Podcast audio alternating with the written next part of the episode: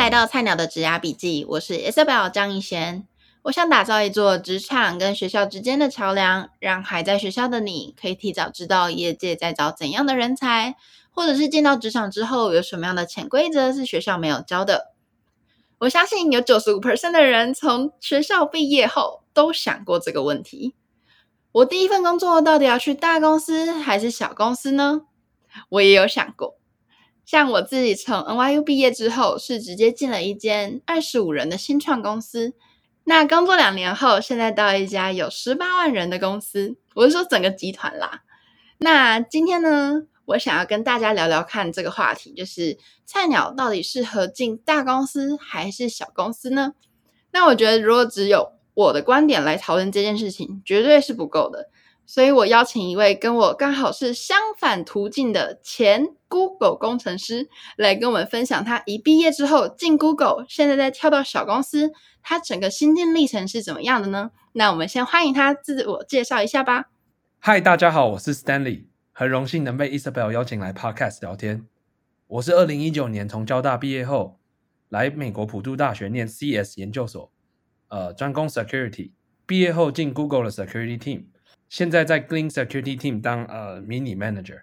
那你进 Google 工作多久了才跳到现在比较偏新创的公司呢？我进了 Google 大概工作了两年半左右，然后就来现在呃这间公司叫 Glean。我刚加入的时候呃公司没有到一百人，截止到目前为止的话，公司大概呃成长到三百个左右。哇，你那你加入多久？呃，我是去年四月的时候加入的。对，所以大概、哦、那这样子不到一年嘞，不到一年，所以大概九个多月而已。对，哎，那 Stanley，你可以跟我说，就是当初你为什么毕业之后是先去大公司进 Google 呢？其实就是我们如果来美国留学或是念书的都知道说，在美国呃签证是一件很麻烦的事情。那时候其实有看的话，就是大公司对办签证这一类是特别 supportive，就例如说可能入职一阵子之后，他就帮你办绿卡，或是帮你办 H1B。对，然后另外一个原因是，相信很多呃 software engineer 或是在念 CS 的学生，可能跟我一样，就是在台湾的时候，可能就听过，例如说 Google 那是很多 benefits，或是说很多呃优惠，例如说什么长达半年的什么生产假，呃虽然那时候可能不会招生产假，但是就是有很多种各式各样的福利，例如说什么食堂啊之类的。对，然后我其实那时候在台湾的时候，我那时候就给自己一个志向，说我想要去美国完成呃我的美国梦，就是在呃我心目中 top one 的 software company 工作。哦，那你现在不觉得它是 top one 了吗？你不觉得这些产假 benefits 是好的是吗？现在的 benefits 还是很好，但是我觉得工作过一阵子之后，呃，它已经不是我的 top one。应该说，我有观察到一些大公司的文化，就是没我没有到很喜欢的文化了。怎么说？呃，我我举个例子好了。呃，我在 Google 工作了两年半嘛，那嗯，这期间就是其实 reorg 在大公司是很常见的，就是你可能你你跟 manager 中间又再插入一个新的人，或是你的 manager 这上面可能不会被调来调去，就是因为这很常见嘛。那变说，其实我觉得很多时间，呃，我我分几点讲啊。第一点是说。因为你 manager 常换人，或者说你的上大老板常换人，嗯、然后就变成说大家都想要做你在短期内能很有 visibility 的东西，就是哦，有点像选举，对对对，就是说我反正我现在就是举在，反正我只做四年，我不 care 说接下来会发生什么事情，我只要在我这四年内把它弄到最好。那这个又比选举更短，对，因为就例如说你 manager 可能一两年，其实我相信。大公司的应该如果待久一点，就至少可能 manager 换过好几个人。那对，就变成说你想要在短期内做出更有 visibility 的东西，那就变成说很多很重要，但是没有能见度，或是不能让老板拿上去跟上面 present 的东西，很容易被丢弃，或是对，或是给刚进来 team 的人，或是说相对比较年纪比较轻的人去做这些东西。嗯，对。了解，你的意思是说，你有时候做一做，然后发现这个 product 或者是这个 model 就被丢弃了吗？这个超常见的，就是在在 Google 内，尤其很容易，就是说，呃，例如说上头突然想到一个 idea，说，哦，我觉得这个呃很有就是发展性，那可能做了半年，嗯、或是做了一阵子之后，发现说，哎，这个不行了，然后就丢弃了。嗯、所以，所以其实我自己本身就做过一两个，就是可能最后花了很多时间，呃，design 讨论，然后最后就是还没有往下一步就被丢弃了。可是这个在小公司不会发生吗？呃，小公司我觉得周期不会拖这么长，就是呃，小公司的话，我觉得周期大概可能，例如说一两个月，他们知道不行，嗯、他们就赶快换掉了。可我觉得大公司更容易是，其实 Google 就推出很多这种听起来很厉害，但是。例如说，我就闭着眼睛就可以讲出三种。例如说，那个 Stadia，我不知道你有听过？没有，就是它是做线上呃云端的游戏的，就变成说你可以在任何地方，你用呃连线，然后就可以去玩游戏。对，它也是推出之后，大概可能、嗯、我记得一一两年就收起来了，或是说 Google Plus，、哦、对吧？那时候想要跟 FB、嗯、Facebook 一样做一个社群软体，对，对，或是 Google Glass，其实这是很多。外面知道说，哎、嗯，他们推出一下子就收起来。可是内部的话，其实更多 project 都是还没有，呃，还没出来。然后，但是你们花了好几个月时间这样。对，然后最后就收起来了。哦，就有点，我有点可以想象哎，因为如果过去这半年可能全就是全心全力在拼的一个 project，然后就竟然就收掉，然后没有一个结果的话，我会觉得蛮可惜的。对啊，所以嗯。了解，那这是就是你想去小公司的原因吗？我觉得这是让我在大公司呃某方面很失望的原因啊，这个也是其中一个我想要离开 Google 去其他地方或者去小公司试试看，因为说实话，就是我觉得人家人工作都要有成就感，例如说你 involve 在这几个曾经砍掉的 project 中，或是说你花很多时间，但是你还没有看到它，就你也不知道它什么时候会 launch，那就变成说。工作起来就没有那么成就感，会没有干劲啊。嗯嗯，了解了解。那你除了这个原因以外，还有别的原因是会让你想去小公司工作的吗？因为其实我觉得你刚刚前面有提到说，在一个大公司薪资福利很好啊，然后签证很很友善啊，然后就是又是赫赫有名。你讲说哦，你在 Google 工作，我们就哇敬佩你三分那种感觉。可是去小公司这些都没有哎、欸。那为什么还会想去小公司呢？还有另外一个，我不知道大家呃有没有听过一个词叫码农，就为什么会叫这些写软体的码农？因为我们就是一群辛苦的，就是在耕种的农夫，对，然后其实种出来的东西都都是被田主或是那些地主拿走了。那为什么会这样讲呢？嗯、因为在美国的话，呃，我相信大家知道说码农可能薪水很高，或是尤其毕业后可以拿到比美国平均高很多的薪水，可是。有一个很重要原因是在，例如说码农主要都集呃聚集在西部或东部嘛。那嗯，其实在美国税大概，尤其是如果赚很多的话，可能很多都要四五十 percent。哦，真假的？对，所以变成说，假设你看起来说，哎，他给你一百万，那嗯，你其实最后到手或是存到银行账户里面的时候，只剩下五十万。啊，这有这么夸张？真的，真的，真的，就我那时候。其实也不用到很夸张，就是呃一两年前的时候，就是很多情况是，例如说他公司说要给你一百张股票，那对你到最后去股票账户看的时候，你可能只剩下五十五张，就是因为他四十五张，他会先帮你预扣拿去卖掉缴税。哦，对，所以那这个只是一个原因，就是说我尤其是工作一两年后，然后大概一两年前的时候，其实工作很累嘛，很拼，然后突然萌生一种想法，就是说我觉得。在美国就变成说，如果你一直当打工的人，就是例如说，因为在大企业其实就是呃，有点像说当码农或是当对这种打工仔嘛。那嗯，其实就是因为大部分的果实就是都被政府或是说被呃大企业赚走了嘛。对，然后我那时候就想要尝试一种不同的 path，有机会能自己出来创业，或者说自己想要 start 一个 business。那其实这种机会的话，在大公司就不可能嘛，因为。你的薪水就是死呃固定的，那你拿多少股票多少呃现金都是在合约里面就写好的。那对，如果出来小公司，尤其是新创公司的话，呃，嗯、你可能会拿到一定的百分比，但当然这些股票可能或者说这些选择权，最后可能是呃一点价值都没有的。可是，变成说你可以在就是你的身价或是你的劳动付出是帮助这间公司增加价值，嗯、那。帮助公司增加价值的同时，你自己也会跟着一起增加价值。了解，我帮大家白话文翻译一下。Sorry. 就是刚刚 Stanley 的意思是说，去小公司，因为毕竟他是，例如说他是前一百位呃员工，通常这样子前一百位，这些小公司是会跟他们分享股份。或者是说哦，你你可以选择说你要不要买我们公司的股票。那当我们公司的股票上市之后，这些股票就会变得非常多钱。对，是这样解释。差不多，差不多。然后很多人进到小公司，就是等这一波财富自由。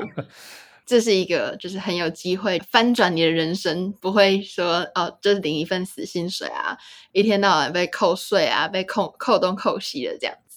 对，但是其实 Stanley 这一点跟我当初会一毕业去小公司的原因是不太一样的。其实我当然因为就是你知道，有一些听众听久了也知道说我是二零二零年毕业嘛，然后那时候其实真的工作机会也少，然后我真的是误打误撞去了一间小公司。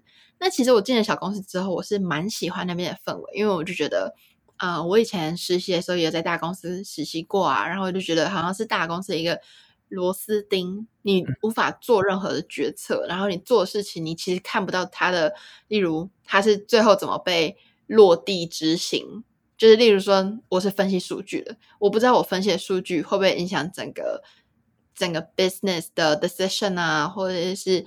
我这个数据告诉了下一个组，他们会不会采纳？这些我都不太知道。可是如果你在小公司工作的话，基本上你是可以看到整个，就是整个 process，整个 full picture，就是你的想法是如何被调整，然后去被实践。那实践之后，它的效果怎么样？然后会因为那个结果怎么样，再重新调整你的整个计划等等。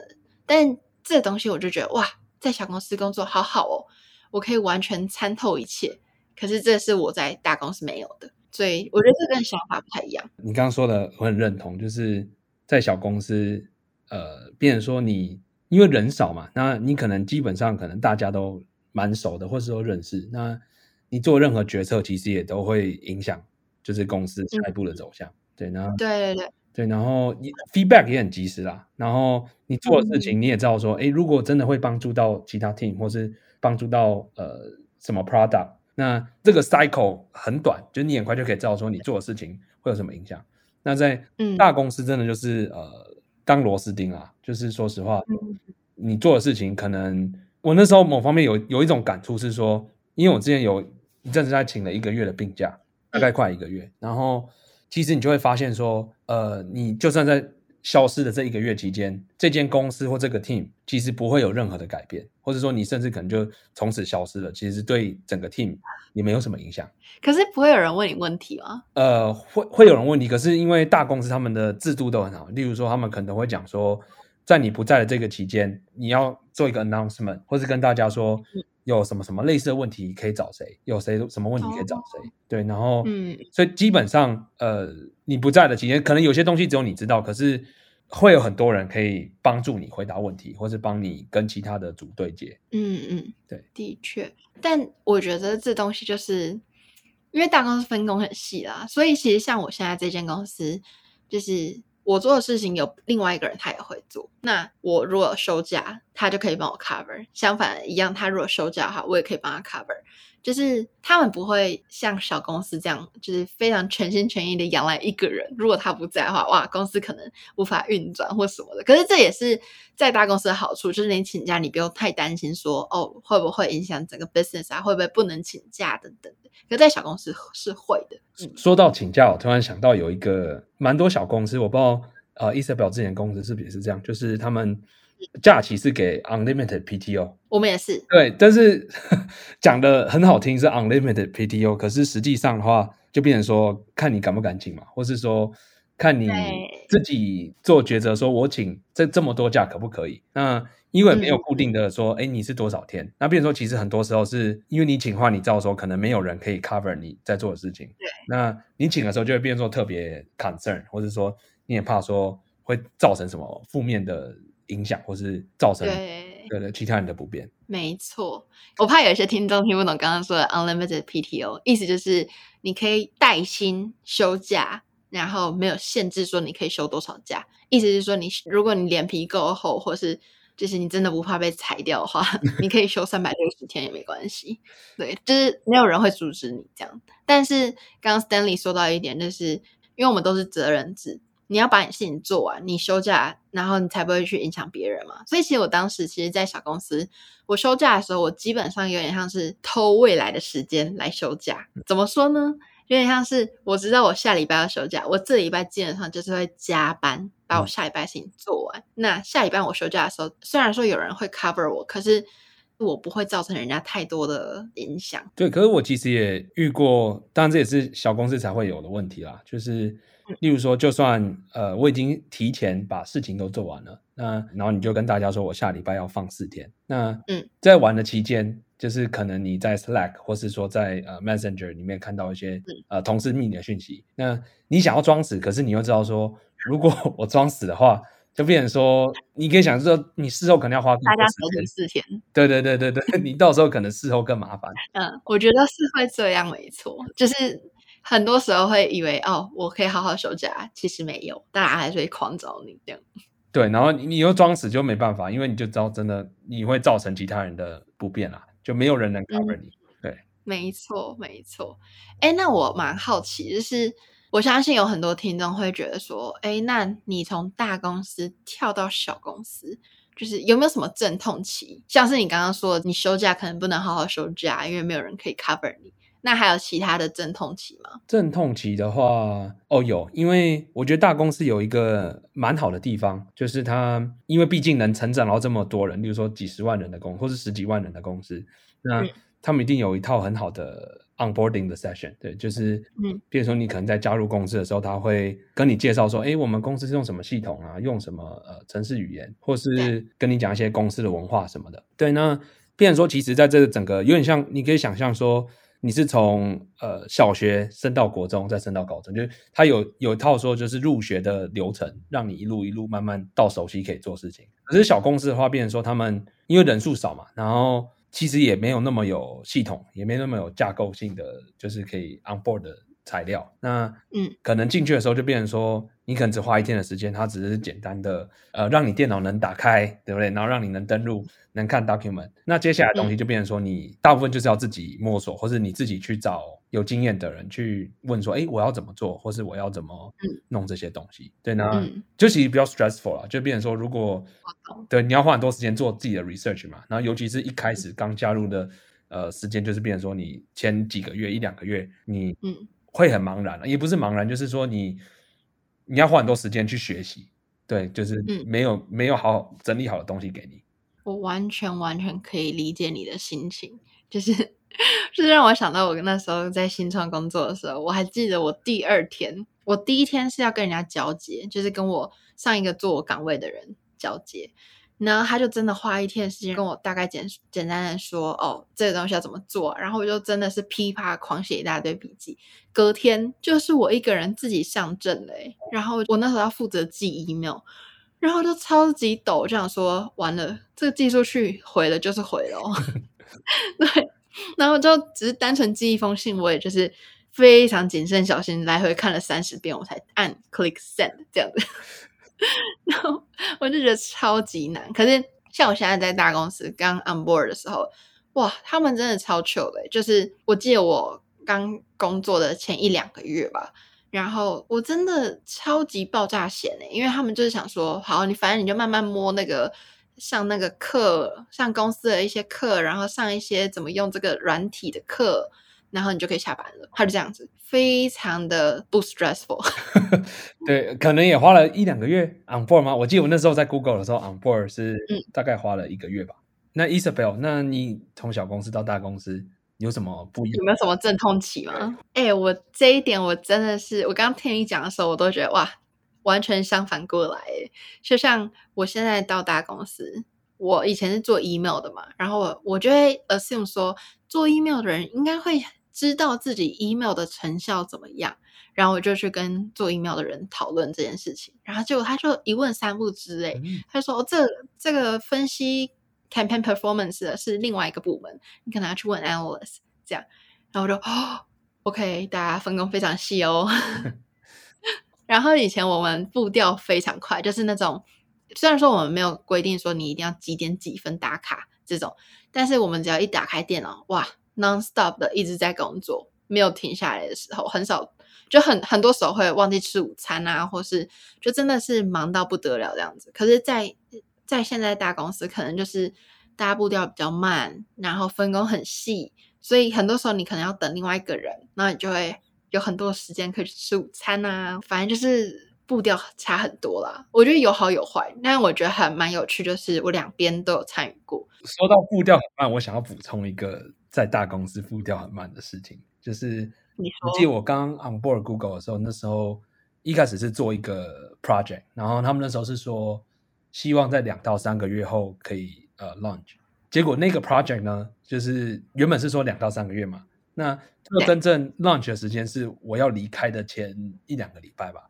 所以就是这样是拖了两年多吗？对，拖了两年多，没错，而且这中间还，例如说可能还有新招了一些人，就是有请到一些 new hire 来帮我们做，嗯、那。还是拖了两年多才把它弄上去，对，那是因为他们比较谨慎嘛？某方面啊，因为 security 可能就比较谨慎这些东西，然后另外一方面，我觉得是因为就真的步调太慢了，因为你很多时间可能是要等其他组的东西嘛，或者说你可能被其他人挡住了，对，然后你可能有时候一来一回开会，可能就浪费了几个礼拜，对，然后嗯，然后他们 code review 也是要很久。就是因为他们都有 standard，例如说你可能写一个 code 出来，那嗯，像在 Google 是说你一定要符合某一个 standard 你才能上传。那嗯，尤其是刚加入的时候，你写出来的东西通常都不会符合他们的 standard，那你可能就要花一、嗯、一两天，或是说可能更久去嗯。改，或是让它符合那个标准才能上传，嗯、所以就变成说其实拖蛮久的。哇，对，我觉得这让我突然想到。小时候在学校的时候，明明知道一加一就是等于二，但老师偏偏就是叫你一定要就是把它写的非常格式化，对，就会增加你答完这一题的一个时间，这样子。你要照 procedure 啊，就一步一步来，你不能中间的过程你都要写写出来，就你不能直接嗯，嗯嗯，对吧？那这样听起来，你应该会不太适应，就是小公司步调很快这件事情。哦，其实我是一个闲不下来的人，我蛮喜欢就是我的 calendar 打开。你就会看到说很多呃不同的事情，或者是满满的事情。我反而不太喜欢说，哎、嗯，我闲闲没事做，那可能滑滑手机、打打电动。就是、虽然这个可能对有些人来说是还不错的，可是因为我个人是蛮喜欢写 code 的，或者我也蛮喜欢做一些、嗯、呃可以帮助公司或者精进我自己实力的事情。所以我其实一开始 on board 的时候，一开始感觉哇，好多事情压力好大。可是这个其实我是我自己蛮喜欢的啦。然后成果会很快的看到这样子，了解了解。我觉得有些听众可能听到这边会觉得说，哎，对啊，我不想要当一个小螺丝钉，我想要参与决策权，我我不介意步调很快，我很想要就是学很多东西，所以我第一份工作我就要去小公司。但我相信大家下一个问题就是，所以要怎么挑小公司呢？要怎么挑才不会挑到那种可能经营一下下就夭折的公司？这个好问题，其实我觉得也要看个人风险的承受能力啦。就是，嗯，像我那时候，我自己其实蛮明确说，我我愿意承受更大的风险。那当然就是你 high risk 会 high gain 嘛。那如果其实公司有分很多期嘛，例如说可能在种子轮，对吧？或是 A 轮、B 轮、C 轮，呃，越后面的 round 就是，譬如说这间公司越稳定，那这些公司上市的机会就更大。可是，对，相对来说就是说。呃，你到越后期，它的成长性就越少嘛。这个其实就是公司都是长这样嘛。嗯、那例如说到最后上市之后，就是变成说像 Google 或是 Facebook 这么大的公司之后，就变成说很稳定了。就是你要 expect 说它，例如说它用户可能每个 quarter 怎么成长五十 percent、一百 percent，这些都是不太可能的事情。然后，我自己那时候如果在选小公司的时候，我其实很 care 的是说它的成长性，就是我我要的不是他当下厉不厉害，或是说他过去厉不厉害。而是想看说，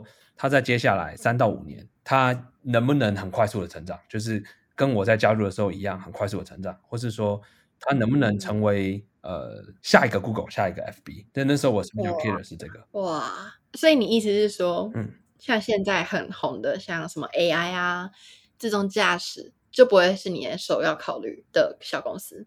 呃，像现在很红的这些公司也都很优秀，里面的人都很厉害。呃，假设我现在有选择的话，我不会想要去，因为现在已经发酵了，已经很有名了。我会倾向是说，可能在三年前，或者说在 OpenAI 还没推出的两到三年前，那时候就去加入。嗯，对。哦，你就是想要跟上财富自由啦。对啦，说实话，但是就是变成说，你也可以跟着这间公司一起快速的成长。对，嗯嗯，了解了解。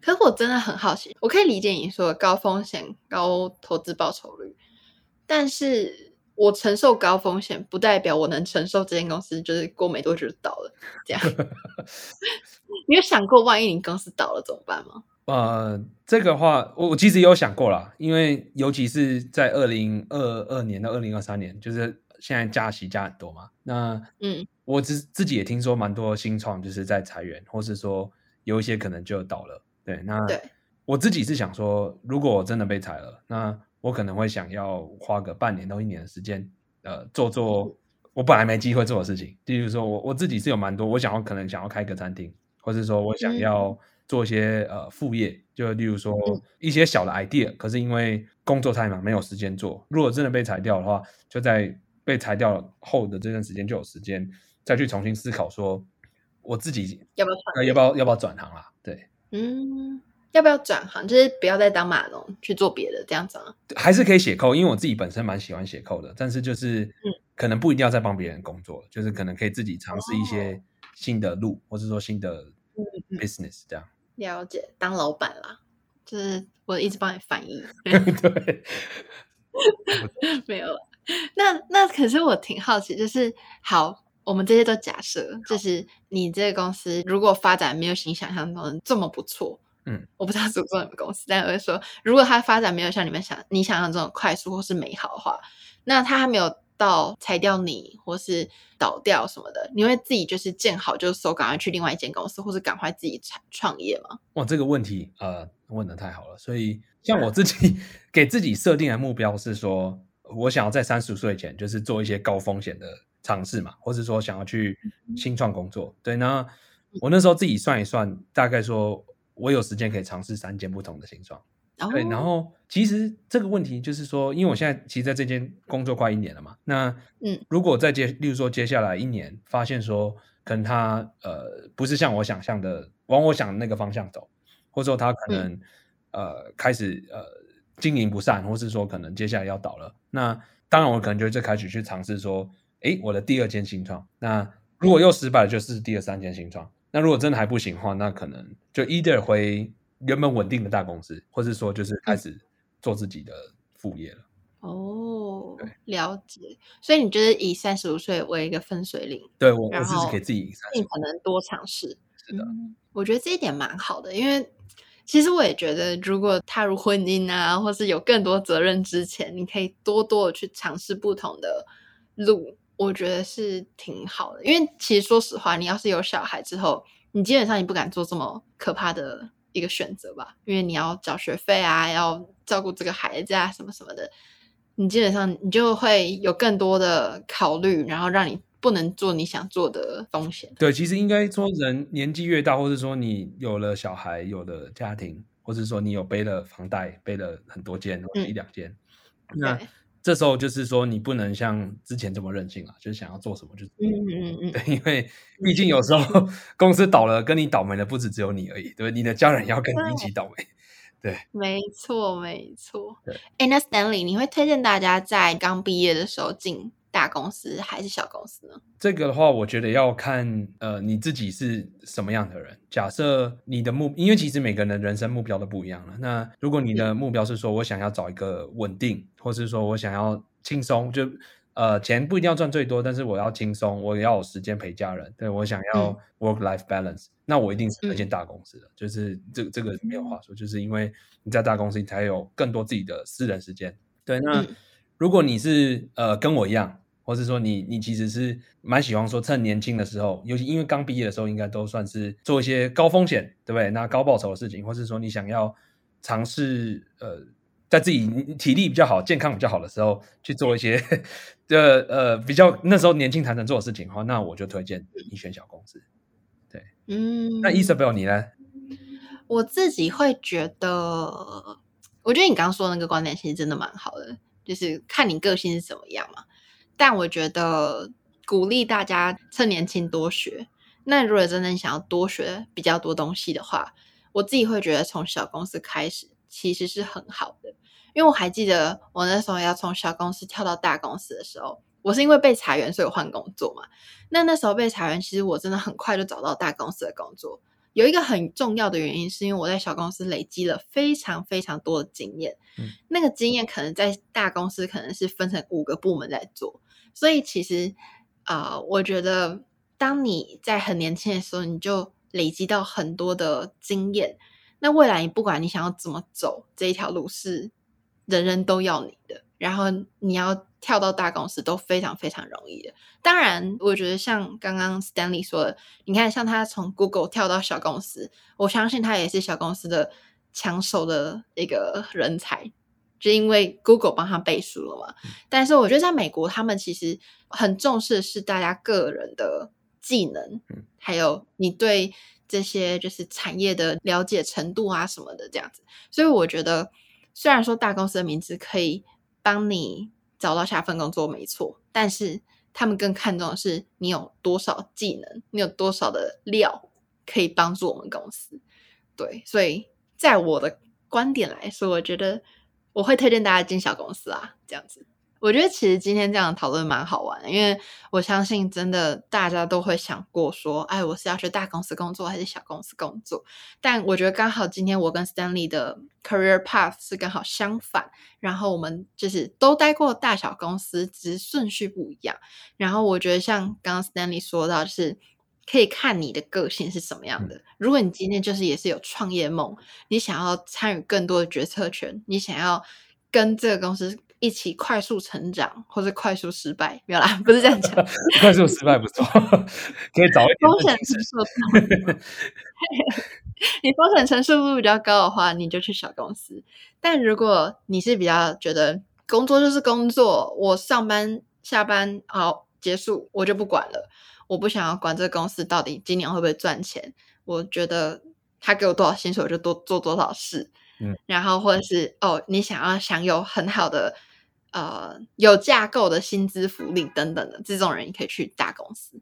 这样，对，我觉得这个结论蛮好的，就是你可以去想想看，工作对你人生的定义在哪里，然后你再去思考说，哦，那大小公司哪边比较适合你呢？好，那真的很谢谢 Stanley 今天来跟我们分享。那我记得 Stanley 你有在写 Medium 吗？就是你自己有经营一个部落格网站啊、呃，你愿意跟我们分享一下你都在那边分享什么吗？我其实分享蛮多，呃，因为其实哦，我我突然就害我很想要补充一个大公司的好处，对，就是因为大公司就是因为你会有比较多空闲时间嘛。那对我其实 那时候在空闲时间的时候，我有一阵子就蛮。风靡美股的，其实那时候就刚好是疫情期间嘛，嗯、那大家都呃 work from home，你可能有很多时间可以去玩股票，或是说呃做一些选择权之类的买卖。